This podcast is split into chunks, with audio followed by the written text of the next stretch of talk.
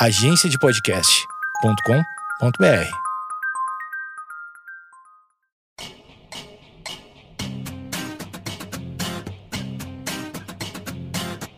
Você está ouvindo o Geekonomics Podcast, onde nossa racionalidade é questionada e a economia comportamental é explicada. Nossa verdadeira humanidade desvendada sem reservas e com a dose certa de ciência e reverência. Olá pessoal, tá começando mais um Geekonomics Podcast. Hoje aqui o tema é People Analytics. Olha, gastando inglês, é, People Analytics e economia comportamental. É um tema mega atual, onde a gente vai discutir bastante sobre Big Data, dados relacionados a comportamento, é, algoritmos, inteligência artificial. Então, o tema aqui super quente, super atual. E para isso, não poderia ser diferente. Eu trouxe dois convidados muito especiais aqui para esse episódio do Geekonomics Podcast o Diego Liberato, que é graduado em Economia pela USP, mestrado na Universidade Federal do Paraná e trabalha numa fintech com People Analytics, ou seja, ele que vai conduzir a conversa, a gente vai assistir por aqui. Brincadeira, mas seja muito bem-vindo, Diego, e obrigado por aceitar o convite e gravar com a gente. Pô, é um prazer exato estar aqui hoje. Sou, sou ouvinte do Geekonomics faz tempo e nunca imaginei que fosse estar aqui. E é um prazer poder compartilhar aqui com vocês um pouquinho da minha pesquisa e também aprender conversando com todos vocês. Maravilha! Muito bom, muito bom. Aqui também, é, outro convidado que já gravou com a gente algumas vezes é o meu mentor nesse tema de é, inteligência artificial, algoritmo, programação e afins, senhor Rodrigo Nascimento, que é programador desde criança e é verdade, tá, gente? Desde desde criança, esse maluco programa e é também cofundador do Reportei, é, uma plataforma de relatórios sobre redes sociais muito interessante que vale a pena você conferir. Seja muito bem-vindo, senhor Rodrigo Nascimento. Fala Matozinho, fala pessoal. Um prazer enorme ter sido convidado mais uma vez para participar desse podcast incrível. Estou bastante animado para a conversa aí de hoje. Acho que vai dar é, bastante coisa interessante para a gente discutir. Beleza, muito bom. E também aqui do nosso grupo, já aqui de casters, e já se tornando frequente aqui no podcast, chegou outro dia e já tá indo pro terceiro episódio. Seja muito bem-vinda, senhorita Érica Galo. Boa noite, pessoal. Obrigada pelo convite mais uma vez. Matozinho, estou aqui, eu tô, tô virando freguês, né? Tô aqui já dentro do, do Wiki, tô adorando participar. E estou muito animada para essa conversa, é um assunto super interessante e tem várias perguntas aqui para fazer já. Muito bom. A senhorita Érica chegou acelerando com o pé lá embaixo, descendo a ladeira. Muito bem. Então é isso, ó. Hoje aqui, People Analytics. Se você não sabe o que é isso, mais um motivo para você ficar por aqui. Mas resumindo muito rapidamente, a gente vai falar sobre a relação e a análise, é, como a análise de dados pode contribuir para a análise de comportamento. Então você fica com a gente, a gente vai rodar a vinheta, volta logo depois com People Analytics e Economia Comportamental. Esse é o Geekonomics Podcast.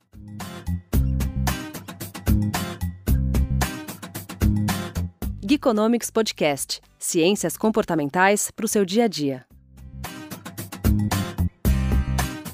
Voltamos, esse é o Geekonomics Podcast e hoje People Analytics. Então vou passar de cara pro Diego para ele explicar pra gente o seguinte: o Diego é economista, como vocês viram na apresentação, e ele trabalha com essa parte especificamente é, de People Analytics trabalha também com Big Data, faz trabalho com algoritmos de inteligência artificial, faz análise preditiva, ou seja, o Diego é o cara mais indicado para dar o kickoff nesse podcast. E eu queria que o Diego começasse dando pra gente um overview, falou assim: "Ô Diego, o que é People Analytics?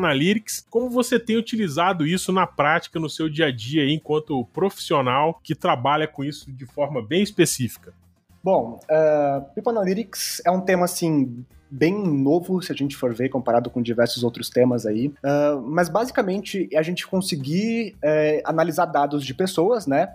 Trazendo sempre a parte de método científico uh, com o intuito da gente conseguir tomar decisões das pessoas de uma empresa, né? Quando a gente olha para um funcionário, para um colaborador. E até um tempo atrás, o foco sempre foi olhar mais para cliente, para o consumidor e esquecer dos funcionários, né? Esquecer de ter esse lado analítico para funcionário. Então a gente já via modelos de CRM, que é aqueles modelos para prever satisfação de consumidor, esse tipo de coisa, uh, rodando há muito tempo, né? Voltado mais para marketing, etc. Só que a parte de olhar para funcionário era uma coisa um pouco mais difícil, digamos assim. E quem começou muito com esse movimento foi a Google, né? Criou uma área para isso e começou a divulgar muito isso. E basicamente a gente conseguir unir essa parte de dados, né, e comportamentos em uma coisa só e usar justamente os dados que a gente consegue gerar de funcionários, que são muitos, e a gente muitas vezes não sabe a quantidade de dados que são possíveis, uh, para entender os diversos tipos de comportamento, sejam quando a gente olha para comportamento de promoção, de desligamento, de recrutamento e assim por diante. É, eu costumo dizer, refletindo sobre nossa pauta aqui, se tem uma coisa que deixou a economia comportamental muito mais mainstream, ou seja, muito mais popular, eu acho que se tem um fator determinante, é, esse fator é Big Data e é, People Analytics. Porque, ah, óbvio, a gente tem experimentos que são feitos é, em âmbito ah, externo também, em laboratório, em campo, né, como a gente fala, em laboratório, é, mas hoje o comportamento das pessoas deixa pegada dadas por aí, né? É, e esses dados estão cada vez mais comuns de serem encontrados e as empresas têm cada vez mais é, se ocupado de criar esses bancos de dados com essas informações sobre aonde você clicou em determinado site, o que você pesquisou, é, quais assuntos que são do seu interesse, qual, o que, que você mais compra, qual o perfil que você está comprando. É, e o funcionário, é, como o Diego bem disse,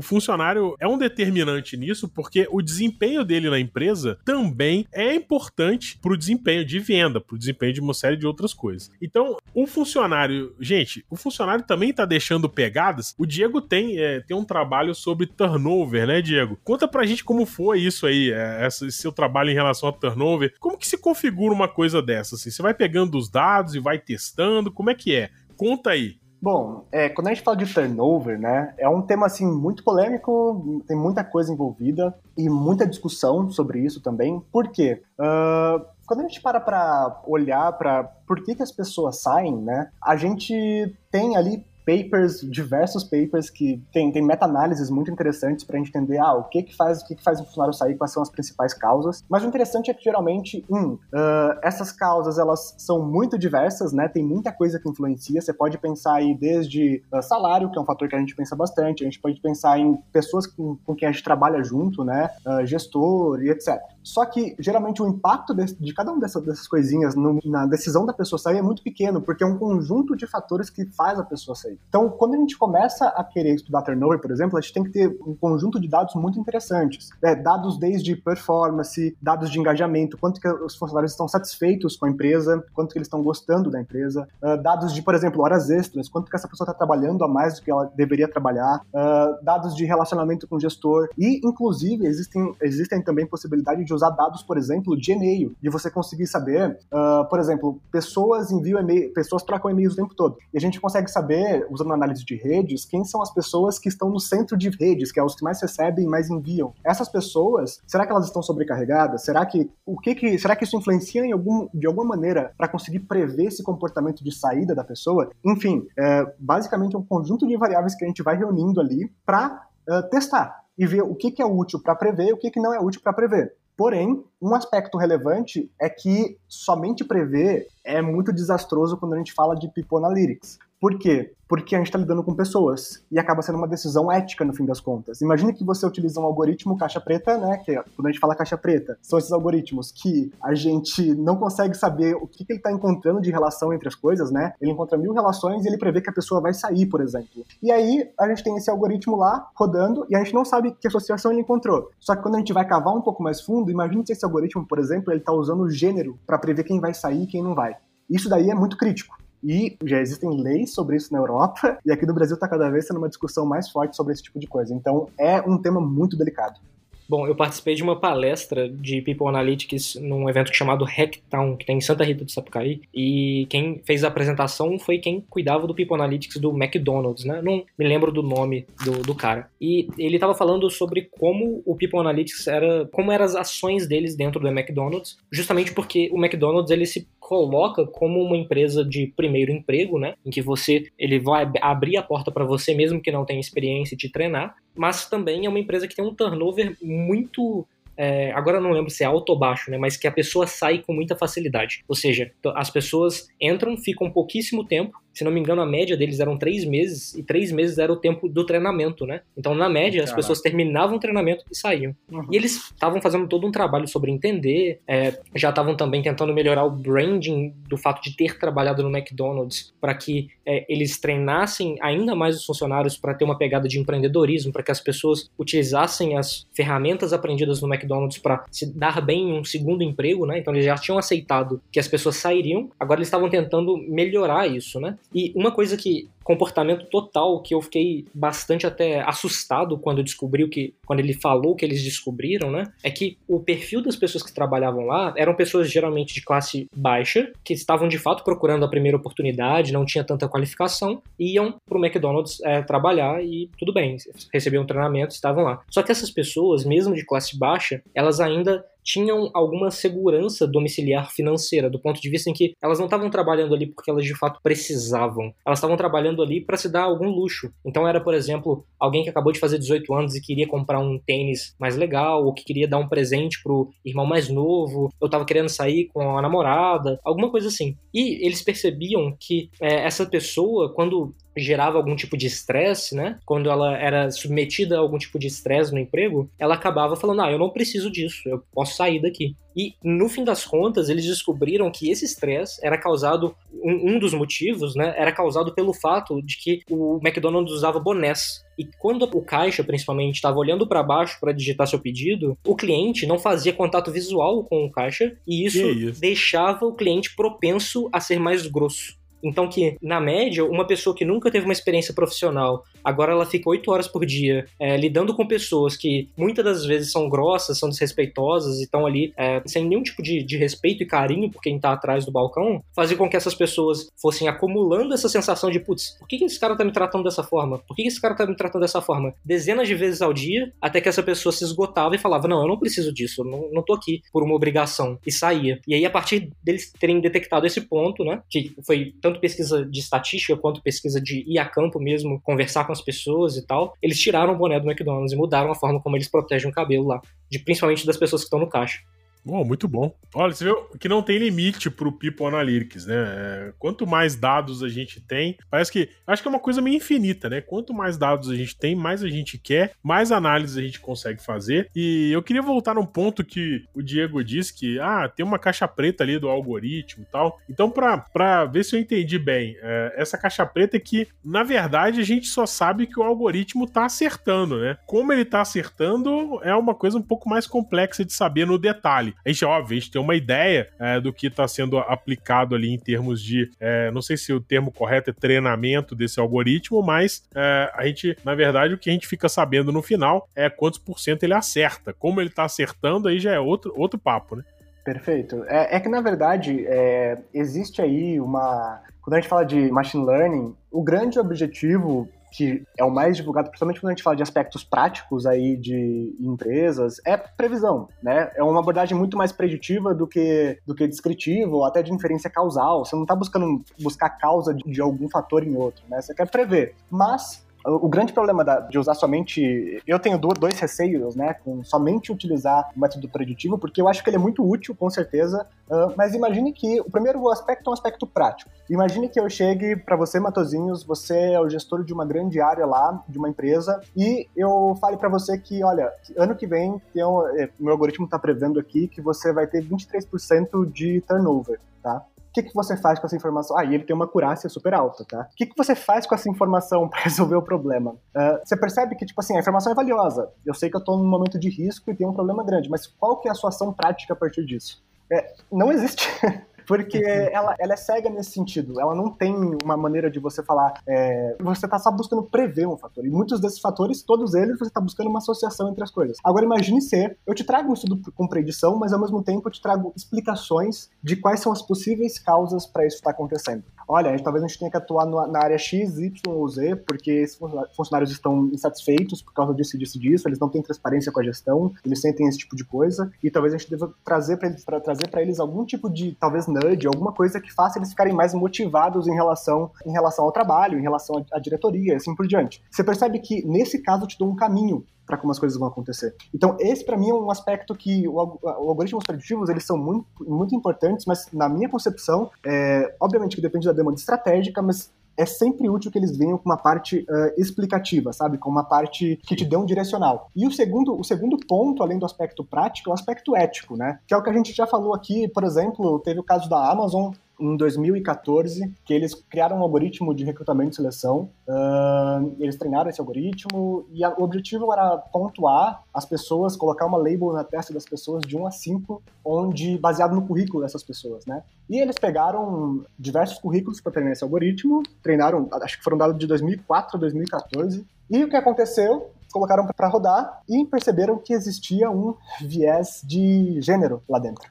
Um viés de gênero bem forte. E o motivo acaba sendo bem óbvio quando você olha, porque a maioria dos, de quem envia currículo, né, você pega, a maioria é homem, né? E ainda mais pela cultura que, que tinha na época e que ainda existe, infelizmente. Mas o algoritmo encontrou essa associação ali implícita, e como era um algoritmo caixa preta, uh, eles não tinham visto isso até o momento onde eles começaram a perceber que homens eram muito mais recrutados do que mulheres. Ou seja, pegou dados do passado e reproduziu. Por isso eu gosto de falar que esses algoritmos caixa preta, eles automatizam o status quo. Eles mantêm as coisas como elas estão. E se existirem vieses em qualquer processo que está usando esses dados, eles vão ser reproduzidos e vão ser mantidos.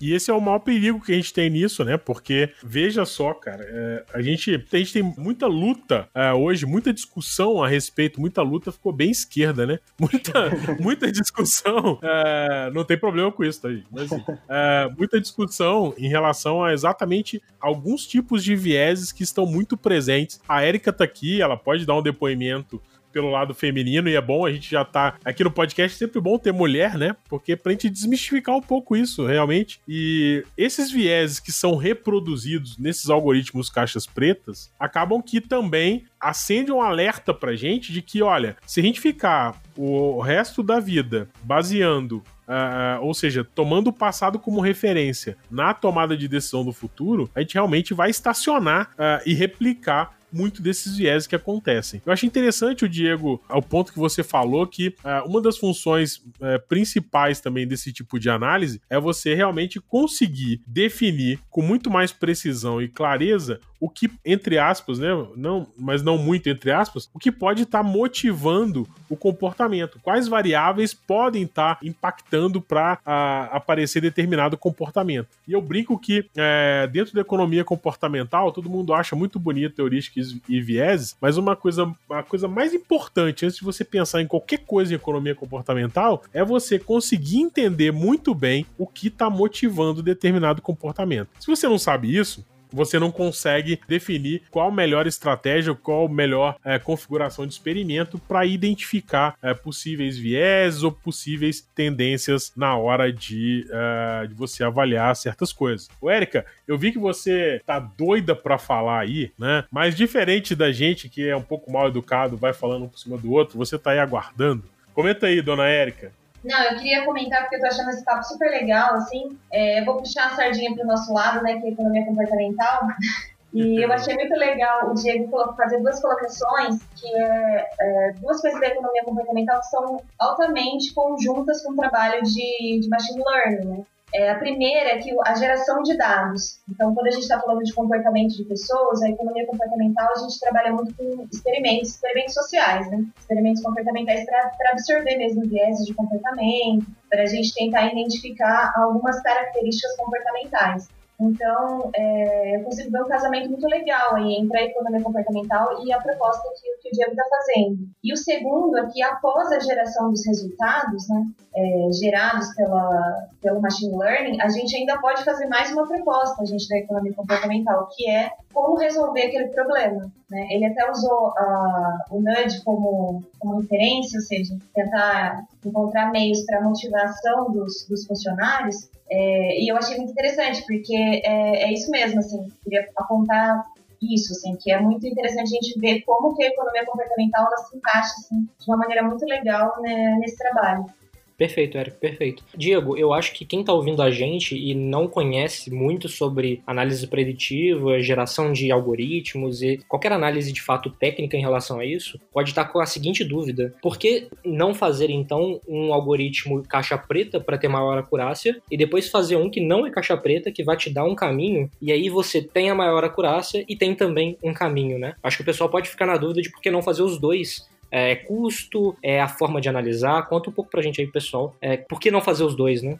Perfeito. Uh, na verdade, eu vou aproveitar para responder tanto a sua pergunta quanto uma coisa que a Eric falou que é muito interessante, que é o seguinte: na verdade, eu sou a favor de fazer as duas análises. Uh, eu não acho que só modelos preditivos. É o que eu falei, eles sempre têm que vir acompanhados com uma análise mais descritiva e de inferência mesmo, de entender uh, causas de comportamento ou causas de motivações, porque isso traz um norte, te traz uma explicação de onde você tem que agir e assim por diante. Mas um dos pontos que eu acho que assim eu acho que ciência de dados conversa muito com, com, a parte de pessoas por várias razões. Mas algumas delas é que quando a gente olha, por exemplo, para. Você vai trabalhar para analisar, por exemplo, o comportamento de consumidor, que foi o que eu fiz na minha dissertação, né? Uh, você vê que, assim, o, o, fato de você saber sobre economia comportamental te permite levantar muitas informações de bases de dados que já estão lá. E um dos grandes problemas que a gente, que a gente tem é que experimentos são caros. Experimentos não são simples de fazer, não é uma coisa que a gente consegue fazer todos os dias. E muitas uhum. vezes, até com um funcionário, eu vou fazer um experimento com um funcionário, pode até ser antiético esse tipo de coisa. Então, Verdade. Então, é muito, tem que ser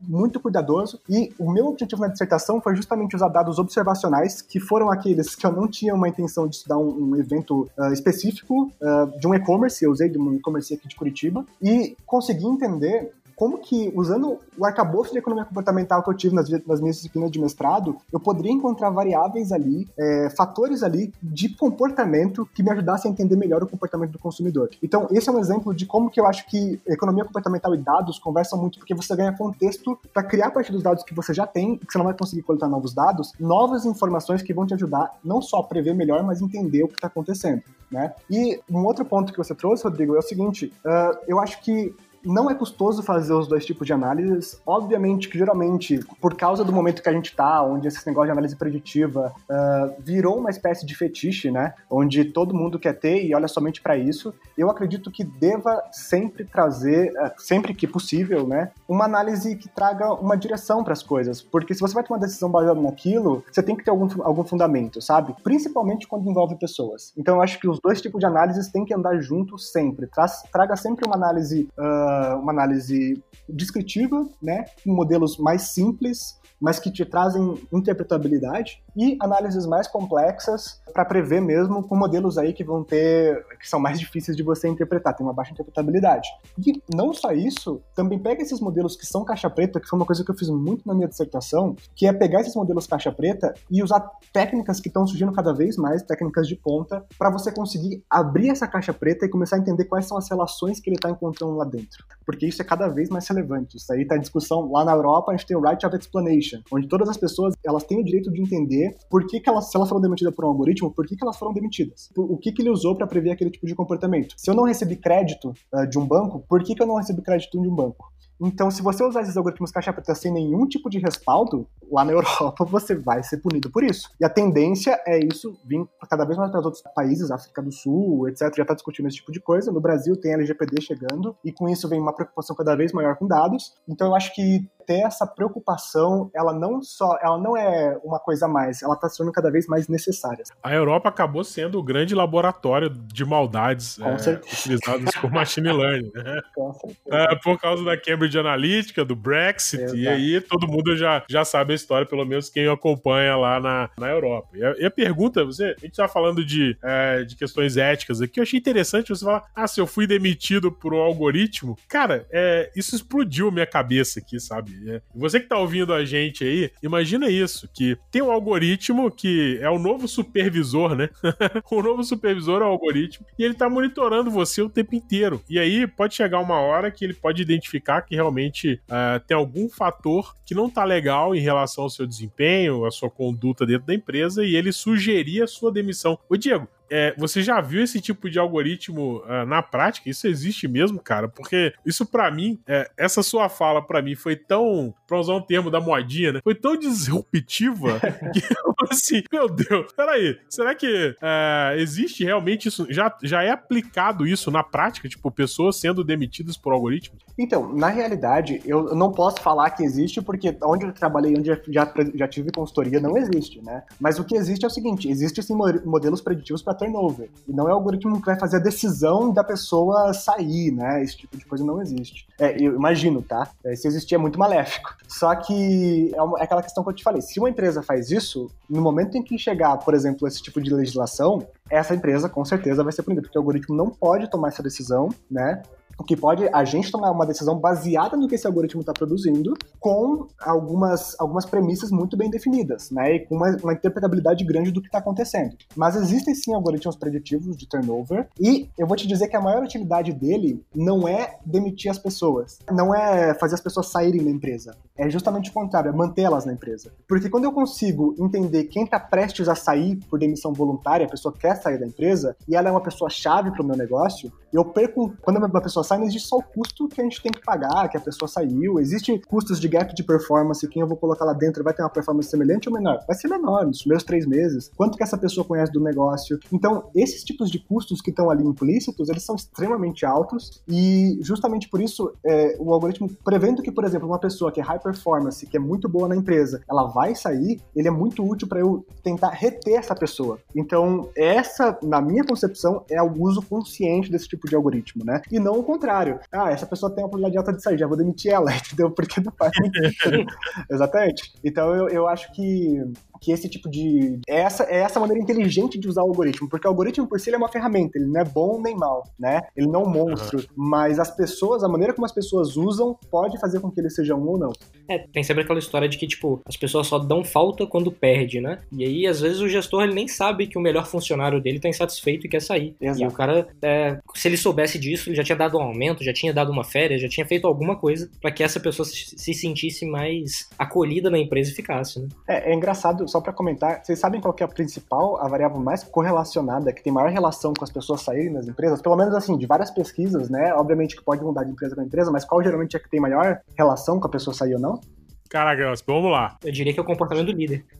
Essa é uma informação muito importante para tudo. Rufem os tambores aí na edição. Essa informação é extremamente relevante e eu já vou dar uma ajudada aqui para atrapalhar, né? O senso comum vai falar que é dinheiro, Com né? Certeza. Senso comum. Sim.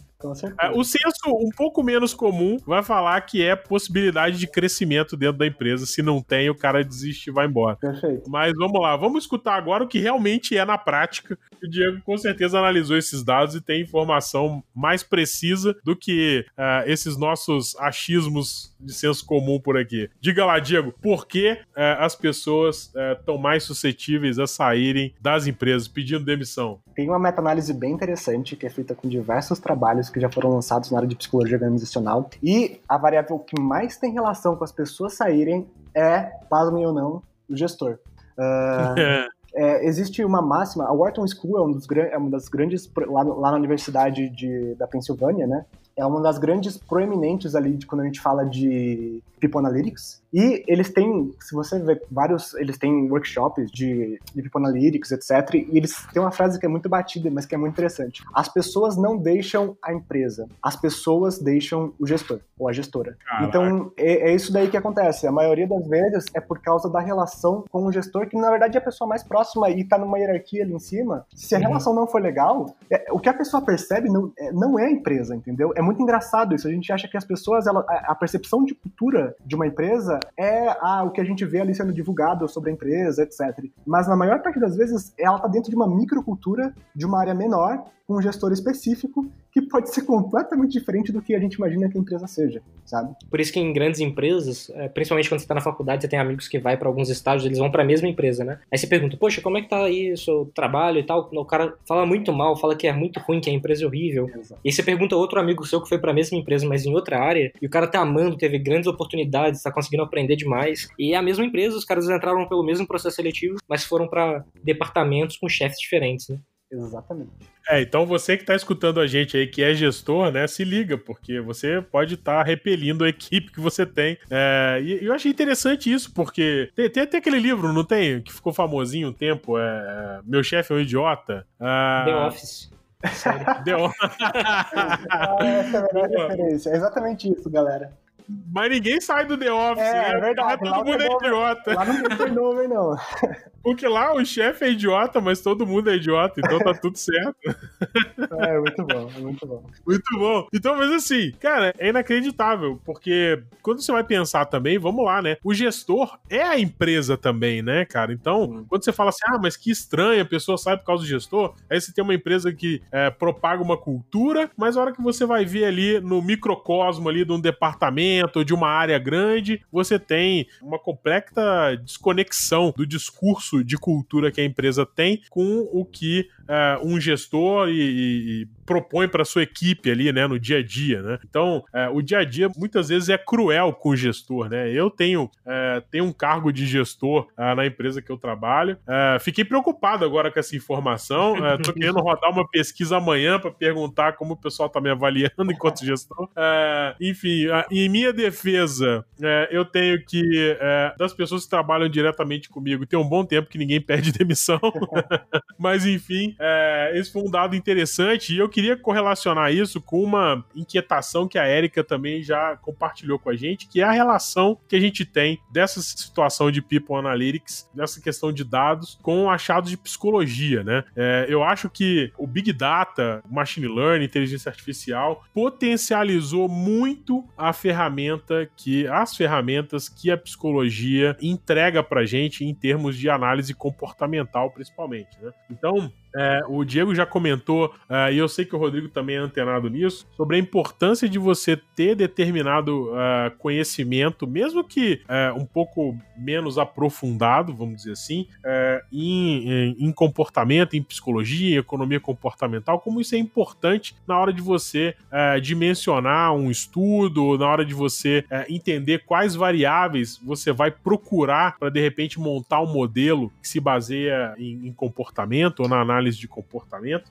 E eu queria entender, é porque uma das coisas que eu sempre defendi aqui nesse podcast é que as pessoas precisam ter economistas comportamentais nas suas equipes, né? É, seja ah, a equipe de dados, seja a equipe agora de, de RH. Ah, ô Diego, quando você fala desses viés aí, você que está muito ligado nessa parte de dado, né? E a gente muitas vezes também percebe que, eh, em geral, o cientista de dado ele é muito bom no cálculo, mas eh, nas variáveis e na definição, no planejamento do que mapear, qual variável ele precisa saber, eh, isso ainda é um pouco escasso dentro da grande maioria das pessoas que trabalham fazendo análise de dados. Você, como economista e cientista de dado, você percebe que esse conhecimento é um diferencial competitivo para você no mercado? Tipo, ah, entender um pouco de comportamento, entender um pouco de economia, faz você pensar em modelos melhores?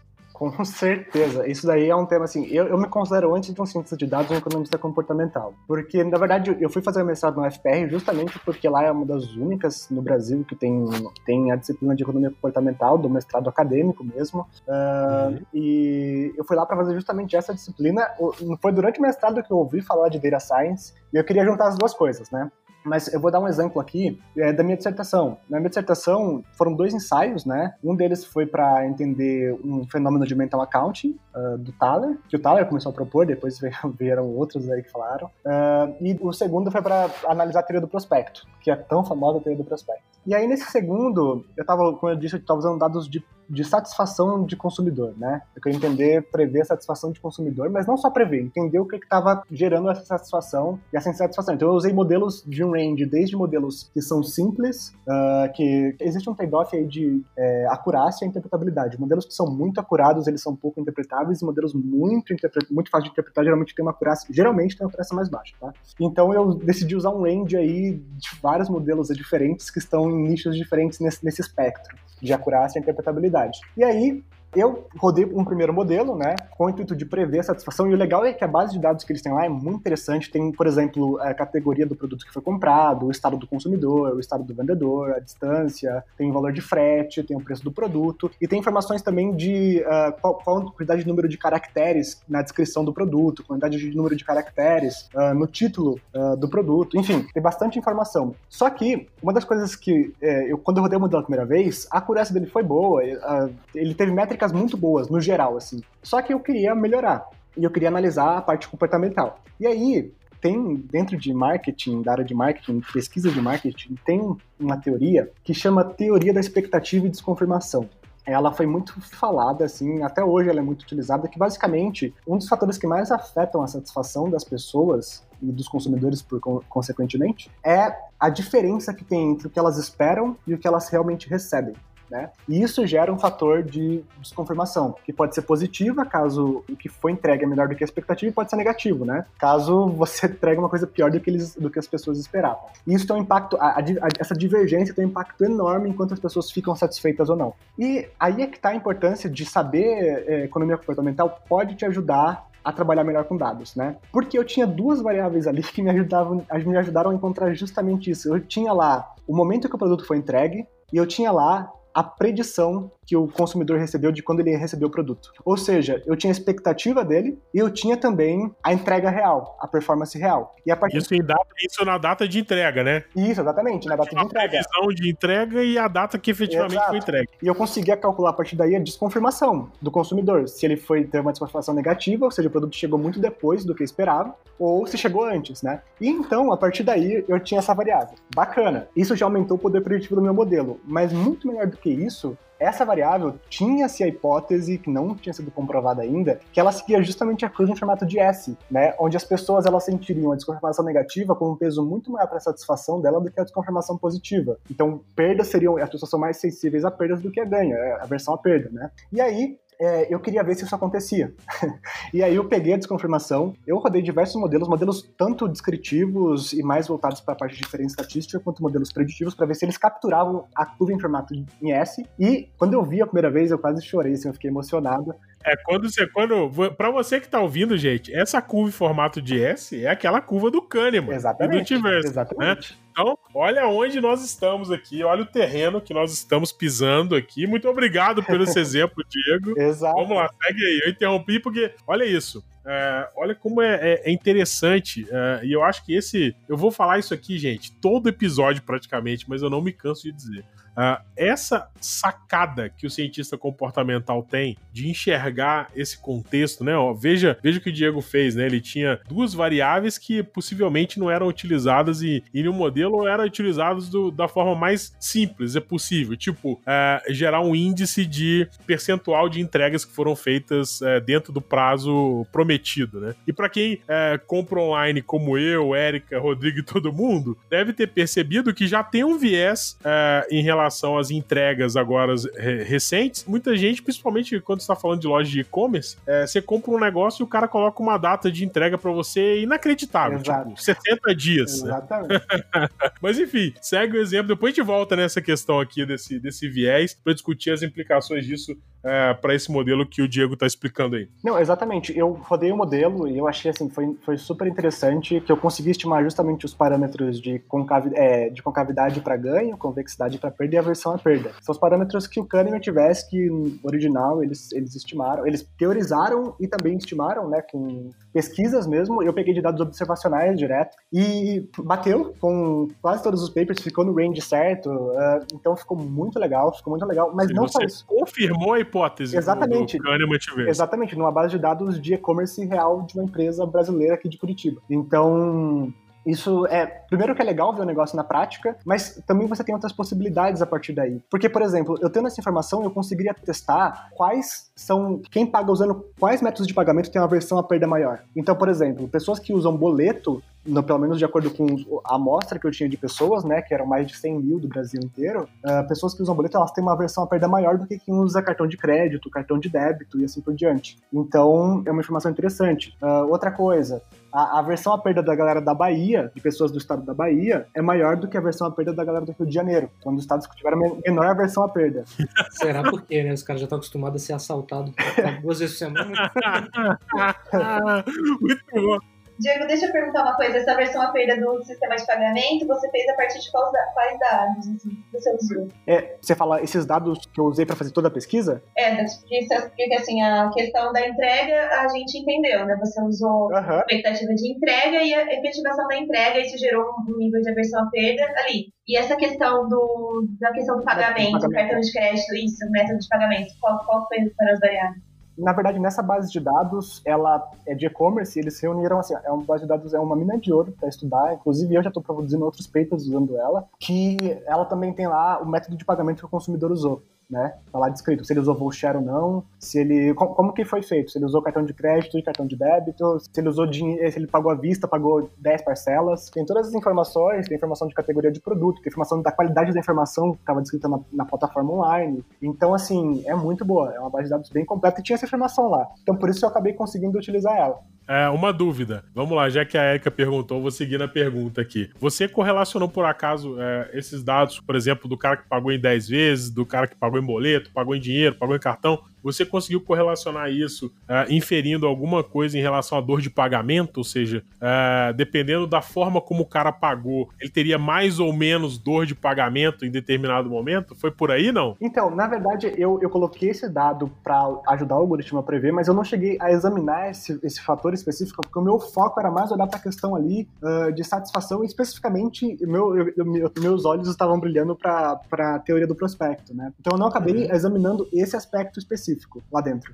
Ah, entendi. Então, na verdade, você não fez, é, não, não, existe uma correlação, porque eu fiquei pensando, mas como que ele fez isso? É, porque, assim, como você conseguiu encontrar o nível de aversão à perda da pessoa através do, da, da, forma de pagamento? Então, é... Não, na verdade, assim, eu encontrei a curva de aversão à perda geral para todo mundo. Ah, só que tá. acontece, eu consigo rodar esse modelo para amostras específicas, para quem é de São Paulo, para quem é da Bahia, para quem é do Rio de Janeiro, e estimar a mesma curva para esses subgrupos e fazer testes para ver se esses, esses valores que eu estimei, eles são estatisticamente significativos, se eles são diferentes estatisticamente falando. Então, assim, eu consigo saber se o valor de aversão à perda que eu estimei para o pessoal do Rio de Janeiro é diferente da, da aversão à perda do pessoal de São Paulo, por exemplo. Então, eu consigo, todos os parâmetros, concavidade, convexidade e aversão à perda, eu comparei na minha dissertação entre categorias de produto, entre uh, métodos de pagamento e entre estado do consumidor. Então foi por isso que eu consegui, porque eu consegui estimar isso individualmente para cada subgrupo, sabe? Entendi. Entendi. Muito legal, né? Grosso modo, você pegou a curva no geral e depois você segmentou ela de acordo com algumas. É, na verdade, é. eu não peguei a curva que eu já tinha feito antes, né?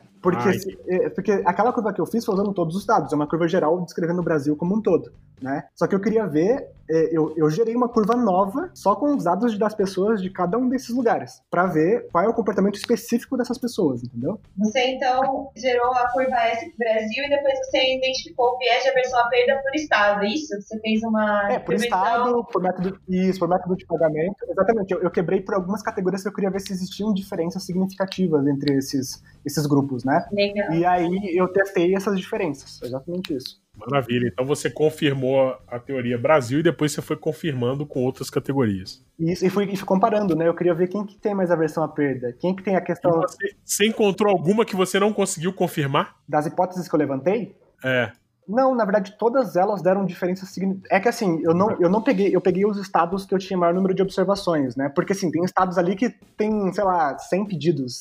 então, é, não, não valia a pena eu trazer porque nem seria é, estatisticamente significativo. É, então eu acabei levando mais para onde eu tinha mais observações. Mas os testes que eu fiz lá, todos eles deram diferenças entre grupos e todos os estimadores que eu fiz, eles foram significativos, assim, é, com p-valor a 1%. Então acabou sendo bem legal isso. E deixa eu perguntar mais uma coisa, estou muito claro. empolgada aqui é, com o trabalho, que eu, eu, eu, leio muito Cânimo Multiverso, enfim, Versal Perda trabalho com isso. O grau de aversão, você encontrou próximo ao que eles encontraram também? Fica, fica entre 1 e 2,5 versão? Então, depende, depende do estado do consumidor. Porque assim, apesar de eles terem estimado 1 a 2,5, tem diversos outros trabalhos que vieram depois, que eles têm estimações que vão de, é geralmente maior que 1, e vão até 4, 4.5, dependendo, tem, tem vários trabalhos, eu até coloquei no meu trabalho uma tabela com vários trabalhos distintos e quais foram os valores que eles encontraram para o alfa, é, é, concavidade, convexidade e para versão perda, né? E o meu valor, ele ficou justamente concavidade e convexidade menor do que 1, que é o que se espera pela teoria, e a versão perda entre 1 e 4, dependendo do estado do consumidor, dependendo do, da categoria de produto, etc. E o mais interessante é que os algoritmos que eu utilizei, redes neurais, uh, enfim, vários outros, eles encontraram, quando você plota a, a, a, probabilidade da pessoa ficar satisfeita a partir da desconfirmação, ela faz justamente a, a curva de formato de S. Então, a partir dessa relação, eu também estimei quanto que esses algoritmos estimaram de aversão à perda, cada um deles. Então, foi uma coisa bem legal para ver que esses algoritmos, eles conseguem identificar esse tipo de comportamento. Obviamente, se você der uma variável fácil para ele entender que você está tá usando como ideia de desconfirmação, né?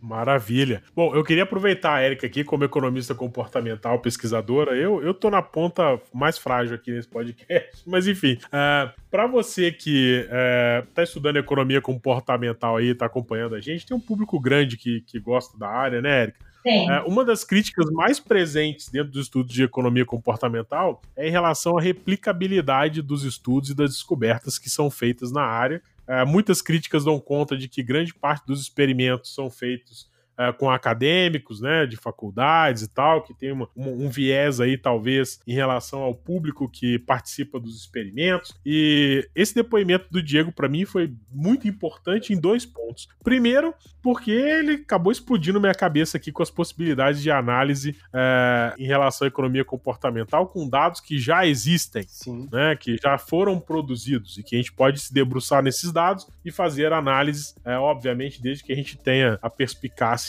de encontrar essas relações e conseguir modelar em cima dos dados que existem. E a segunda coisa é que isso que o Diego disse aqui é um baita contra-argumento para as pessoas que ficam insistindo em desqualificar os experimentos comportamentais e as descobertas com base especificamente nessa questão de replicabilidade. Ô, Érica, isso para mim foi um baita exemplo de replicabilidade, extremamente disruptivo, completamente diferente do que foi feito nos trabalhos originais da área, mas que, no entanto, acabou confirmando a descoberta. Isso explodiu sua cabeça, igual igual explodiu a minha aqui, não? Olha, eu tô assim, poderia ficar a noite inteira conversando com o Diego.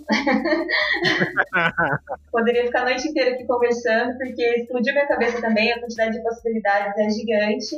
E uma coisa muito bacana, né, que você trouxe, que é a questão da, da dessa crítica que a gente recebe, né, como economista comportamental, das nossas pesquisas e tal, é, eu acho que ele, com esse trabalho, ele consegue trazer um elemento muito importante, que é a questão da utilização dos dados para a identificação de padrão de comportamento e vieses de comportamento. E, a partir disso, uma ação concreta das empresas, principalmente, né, é, em cima dessas descobertas. E eu achei muito legal ele, trazer isso, porque na verdade ele só trouxe isso porque ele já conhecia de economia comportamental. Olha que bacana. E se ele fosse um cientista de dados, simplesmente ele não, não conseguiria fazer essas conexões. Então, assim, minha cabeça está explodindo aqui também, tô achando incrível, sensacional. E vamos, antes de eu passar a palavra de volta pro Diego, e já vou jogar real aqui, que dentro do tema de perder, né? Já falar que o Diego já perdeu, porque ele já perdeu mais algumas horas da vida dele gravando o segundo episódio aqui no futuro. Eu já consigo predizer isso. Com certeza. Porque... Esse, algoritmo, esse algoritmo tá com uma coreia boa, esse algoritmo seu tá com uma coreia boa. a gente já tá com um tempo bom aqui e eu não vejo jeito de encerrar a conversa, Érica. Não sei você, Rodrigo, também. tá difícil terminar com esse assunto aqui em um podcast só. Cara, eu que não sou economista comportamental, minha cabeça tá explodindo aqui da quantidade de coisas que tem como aplicar essas técnicas, sabe? Muito bom. E Diego, vai lá, fala aí, cara. Você tava. Uh, você acabou pedindo de novo a palavra e você tá com preferência aqui. Né? Não, eu só queria trazer um ponto aqui que a Erika falou e que você também comentou, a questão de experimento, né? Eu amo experimentos. Eu acho, sério, eu sou muito fã de experimentos, de surveys, eu acho elas super relevantes. E para mim não existe método melhor de identificar causalidade, que no fim das contas é um que, quando você está querendo fazer uma descoberta, é o que conta, né? E eu acho isso super relevante, super relevante. Mas interessante para mim é que depois que foi confirmado, é você conseguir aplicar isso, sabe? É, quando você olha para dados que você encontra aí na rua. Então, assim, eu acho que esses experimentos eles são extremamente relevantes uh, é, para as descobertas que a gente faz e não só isso. Que esses, esses experimentos, na minha revisão bibliográfica, por exemplo, eles trazem um embasamento muito grande. Por quê? Porque durante a minha dissertação eu não fiz nenhum teste de causalidade, eu não usei nenhum método causal, né? Mas não sei se vocês já ouviram falar do, dos critérios de Hill, que vem lá da epidemiologia, que são critérios que ele definiu muito relevantes, porque epidemiologia é raro você conseguir fazer, você não consegue fazer todos os tipos de experimentos, né? Você tem uma raridade de experimentos que você consegue fazer, então você usa muitos dados observacionais. Mas o que acontece? Ele definiu alguns critérios que, se esses fatores acontecem, muito provavelmente é causal, né? E um desses fatores é, foi identificado via experimento, esse, esse fenômeno que você está estudando? Foi. Então, provavelmente é efeito causal, entendeu? É um dos fatores que tem lá. Então, para mim, experimento é uma ferramenta igual é machine learning, igual é survey, igual é todas as outras, sabe? É uma questão de, de o contexto que você vai usar ela. Então, eu não sou o tipo de, de cientista de dados, né? Que geralmente é aquela pessoa que tá lá só no modelos preditivos. Ao contrário, eu amo experimentos. Amo. É, e, e, a galera que critica aí fica a dica, né? Porque o grande barato não é você ficar criticando que o experimento foi feito com algumas restrições, mas sim você pegar as evidências que foram identificadas lá naquele experimento e tentar criar um ambiente ou pegar dados que existem para tentar testar de novo isso se, se realmente é relevante. É, se você for tão perspicaz quanto o Diego, você pode encontrar grandes achados aí que esse que o Diego disse, com certeza. É, eu tô inquieto aqui, eu não consigo parar parar quieto na cadeira. E aí eu ia fazer uma outra pergunta, porque a gente já tá chegando no final aqui, eu Olha, já vou abrir. Eu vou, eu vou avisar que eu tenho disponibilidade para falar, viu? Não tem problema nenhum. Opa, eu sei, mas é, o problema é que se a gente fizer um podcast com tanto de hora que a gente quer, gostaria de ficar falando com você aqui, eu acho que a gente vai ter um problema de audiência. Não, perfeito, perfeito, perfeito. Mas enfim, eu, uma das coisas que eu quero perguntar antes da gente ir pro último bloco, e aí o Diego, ele cometeu um erro e tá gravado, hein, Eric? Ele disse que tem disponibilidade é, de tempo e já aceitou gravar o segundo round. Então já tá fechado, a gente vai fazer isso. Diego, agora, agora o Diego, ele, ele, ele se comprometeu aqui, ó. Tá gravado, vai fazer um segundo pra gente. Tá gravado. Já era, né? Não tem mais como voltar. Não tem. Não tem. e como a gente sabe da economia comportamental, que as pessoas é, precisam preservar a autoimagem que elas fazem de si mesmas, o Diego tá. Tem mais um compromisso é, aqui, que é, é preservar a imagem dele enquanto promessa aqui. Mas enfim, a pergunta que não quer calar é o seguinte: esse seu artigo aí, desse survey aí de aversão à perda, você publicou ele, vai publicar, ou isso está restrito à empresa. Uh, se não tiver restrito à empresa, se você já tiver publicado, rola o link. se tiver previsão de quando você vai publicar, você consegue informar a gente. Como tá isso aí? Esse tesouro aí que você colocou aí com essa análise vai estar tá disponível pra gente ou foi um trabalho específico na empresa que você tá? Não, não, na verdade eu nem, nem tinha associação com empresa nessa, nessa pesquisa aí. Os dados são abertos, eles estão disponíveis lá no Kaggle, dá pra achar lá. Que beleza! É, a base de dados da Olist, que é a empresa aqui de Curitiba. Mas aí, o que acontece é o seguinte, eu, a gente está acabando, eu e a minha orientadora, né, Adriana Esbica, a gente tá, tá, já submeteu um deles, que foi o primeiro ensaio, a gente submeteu uma JCP, Journal of Consumer Psychology, é uma revista 1, e já está em processo já. Uh, obviamente sempre tem uma coisa para voltar, a gente tem que cuidar de algumas coisas, mas é, esse vai ser o primeiro. O segundo, a gente já está preparando ele para mandar. Eu não vou falar qual é o paper ainda, mas é, um, é, é, uma revista de alto calibre, assim, muito boa. E a gente está, assim, deixando ela redonda. Quando sair, com certeza eu mando o link para vocês. O problema é que, assim, por ser uma revista de muito alto nível, o nível de, de peneira que tem que ter ali para fazer as coisas é extremamente alto. Uh, o conteúdo em si vai ser muito semelhante ao que está na dissertação, que está disponível, né? Mas que a gente vai ter que dar umas ajustadas porque não dá para colocar tanta coisa, né? É uma revista que geralmente coloca menos páginas ali, mas que tenho certeza que, assim, vai, logo vai estar disponível. Só depende mais da revista do que da gente, do, dos, dos feedbacks que eles dão que a gente tem que ajustar, esse tipo de coisa. A notícia de que eu vou ter acesso ao artigo já, já tá boa para mim. Para você também, Eric e Rodrigo, como vocês estão aí? Pra mim, com tá, certeza. Tá ótimo já. Tô, tô esperando já sair. Ah, maravilha. Já ganhou, já ganhou três leitores aqui certos Pô, aí. Maravilha, maravilha. Bacana. Então, bom, o papo tá ótimo, né? Mas a gente tem uma restrição de tempo aqui, porque os podcasts vão ficando com mais de uma hora. A gente tem algumas críticas da audiência. Então, assim, até para entender e, e, dar um passo atrás e reprogramar melhor uma pauta para trazer o Diego aqui, tendo em vista as contribuições que ele já deixou a gente de boca aberta aqui nessa, nessa primeira gravação, e considerando que o Rodrigo também já está convidado para o segundo com convite aceito, eu vou rodar agora uma vinheta com o nosso nosso editor, para voltarmos aqui para as considerações finais e já aproveitando aqui para lembrar você que vai ter segundo round com o Diego aqui, Diego Liberato, que trouxe pra gente aqui uh, alguns insights. Olha, fazia tempo que eu não gravava um podcast que eu saía com tanto insight. Então, então uh, eu tenho certeza que o Rodrigo e a Erika estão mais ou menos por aí. Enfim, é, então, editor, roda a nossa vinheta, a gente volta considerações finais.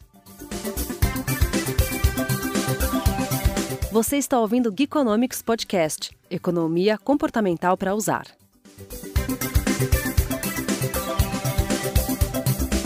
Voltamos, esse é o Geekonomics Podcast e hoje a gente falou aqui sobre People Analytics, economia comportamental e alguns insights muito preciosos que o Diego e o Rodrigo trouxeram pra gente, a Érica também. É, eu hoje aqui tô praticamente como âncora de telejornal, né? Eu dou a manchete, mas quem faz a reportagem é o cara da rua e vai a câmera pra ele. Enfim, mas muito bom, muito boa conversa hoje aqui. Eu queria, antes de, de chamar os, os grandes convidados aqui, é, e a Érica, que já é de casa, para as considerações finais. Eu queria já agradecer a presença aqui do Rodrigo. O Rodrigo, principalmente, porque o Rodrigo sempre aceita o nosso convite aqui e eu coloco eles nas roubadas das lives aqui às sete e meia da manhã no Instagram. Obrigado por estar aqui, Rodrigo. O Diego também. É, cara, não poderia ter tido uma conversa mais especial aqui. Obrigado por ter trazido todos os insights que você trouxe e por ter compartilhado pra gente no detalhe, né? A, a Erika deu uma apertada no Diego aqui e, e, foi, e foi bacana que o Diego colocou, uh, vamos dizer assim, uh, grande parte do raciocínio, da lógica dele na hora de fazer as pesquisas. E eu te agradeço demais por isso, Diego, Rodrigo também. Mas vamos lá para as nossas considerações finais. Uh, eu vou começar por ordem alfabética, tá? Para ser bem democrático aqui. O Diego que começa com um desse, se eu não fiz muito mal o meu primário. Diego, você pode fazer suas considerações finais. E de novo, obrigado por ter aceitado o convite para esse e para o próximo. Perfeito. Olha, primeiro eu quero agradecer pela conversa, foi muito bom. É muito legal uh, trazer essa discussão, uh, tanto de economia comportamental, quanto também da questão de dados. Para mim, pessoas e dados, assim, são o futuro, sabe? É um tema que vir cada vez mais forte. E eu quero aproveitar esse momento também uh, para falar para a galera que está ouvindo que eu e o Fábio Esmerim, a gente está lançando uma plataforma uma plataforma chamada Ciência Comportamental, onde nessa plataforma a gente quer trazer todo o conteúdo de ciência comportamental uh, possível de todos os ramos distintos. Então a gente está falando com uma galera muito boa da área de psicometria, galera muito boa da área de neurologia, para produção de cursos, produção de conteúdo. E essa plataforma logo vai estar tá no ar. Acho que quem estiver ouvindo, quando estiver ouvindo, já vai estar no ar. Então eu quero convidar todo mundo a fazer uh, esse movimento aí de voltar para ciências comportamentais, de olhar para isso, crescer aqui no Brasil. Então só queria trazer essa consideração e agradecer novamente pela oportunidade. Maravilha, já está convidado para voltar aqui também para falar dessa iniciativa. Uh, eu brinco que tudo que é relacionado à economia e ciência comportamental, a gente compra a ideia e a gente quer mesmo é que cresça a área por aqui. Só um ponto, eu posso só falar o Instagram e o site para a galera saber?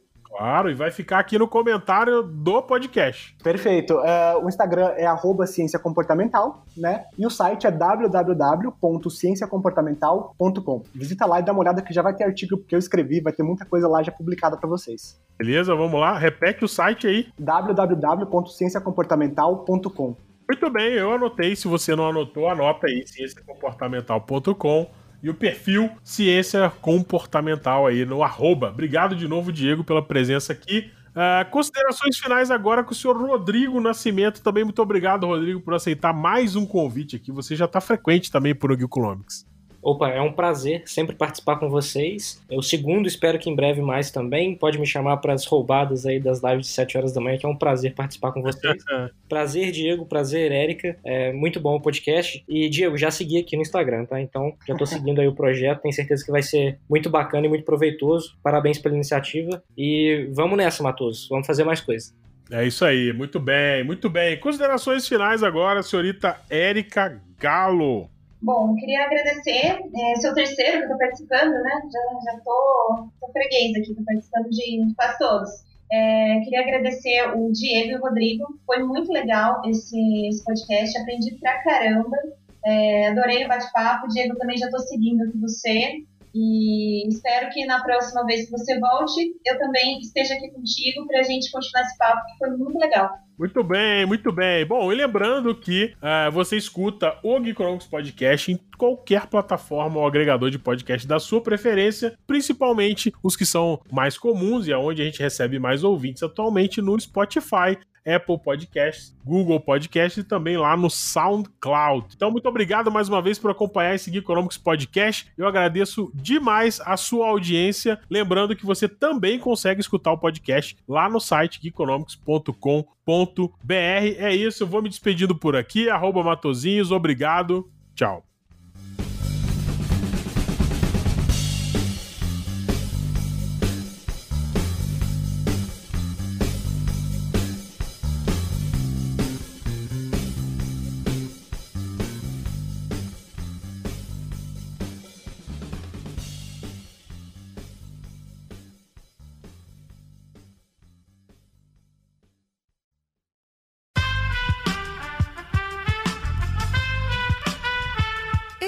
Podcast foi editado por Aerolitos Edição Inteligente.